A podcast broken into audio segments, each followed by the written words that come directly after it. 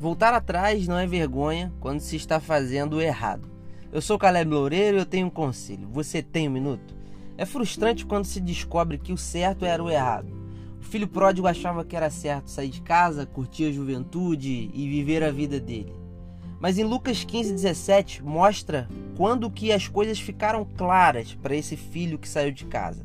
Diz assim: Caindo em si, disse ele: Quantos empregados de meu pai têm comida de sobra e eu aqui morrendo de fome?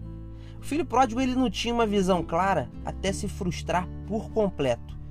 Sem comida e entre os porcos, abandonado. Então não é vergonha nenhuma retroceder, mudar de opinião. Às vezes a gente precisa ser humilde, deixar o orgulho de lado e voltar atrás. Filipenses 3,15 diz: Deus vai tornar as coisas claras para vocês. Se você deixar, Deus vai ajustar o foco da sua visão. Que Deus abra os seus olhos e te faça enxergar claramente a partir de agora. E o conselho de hoje é: não tenha vergonha de retroceder. Se você está no caminho errado, retroceder é o primeiro progresso. Deixe o orgulho de lado e volte atrás. Que Deus te abençoe.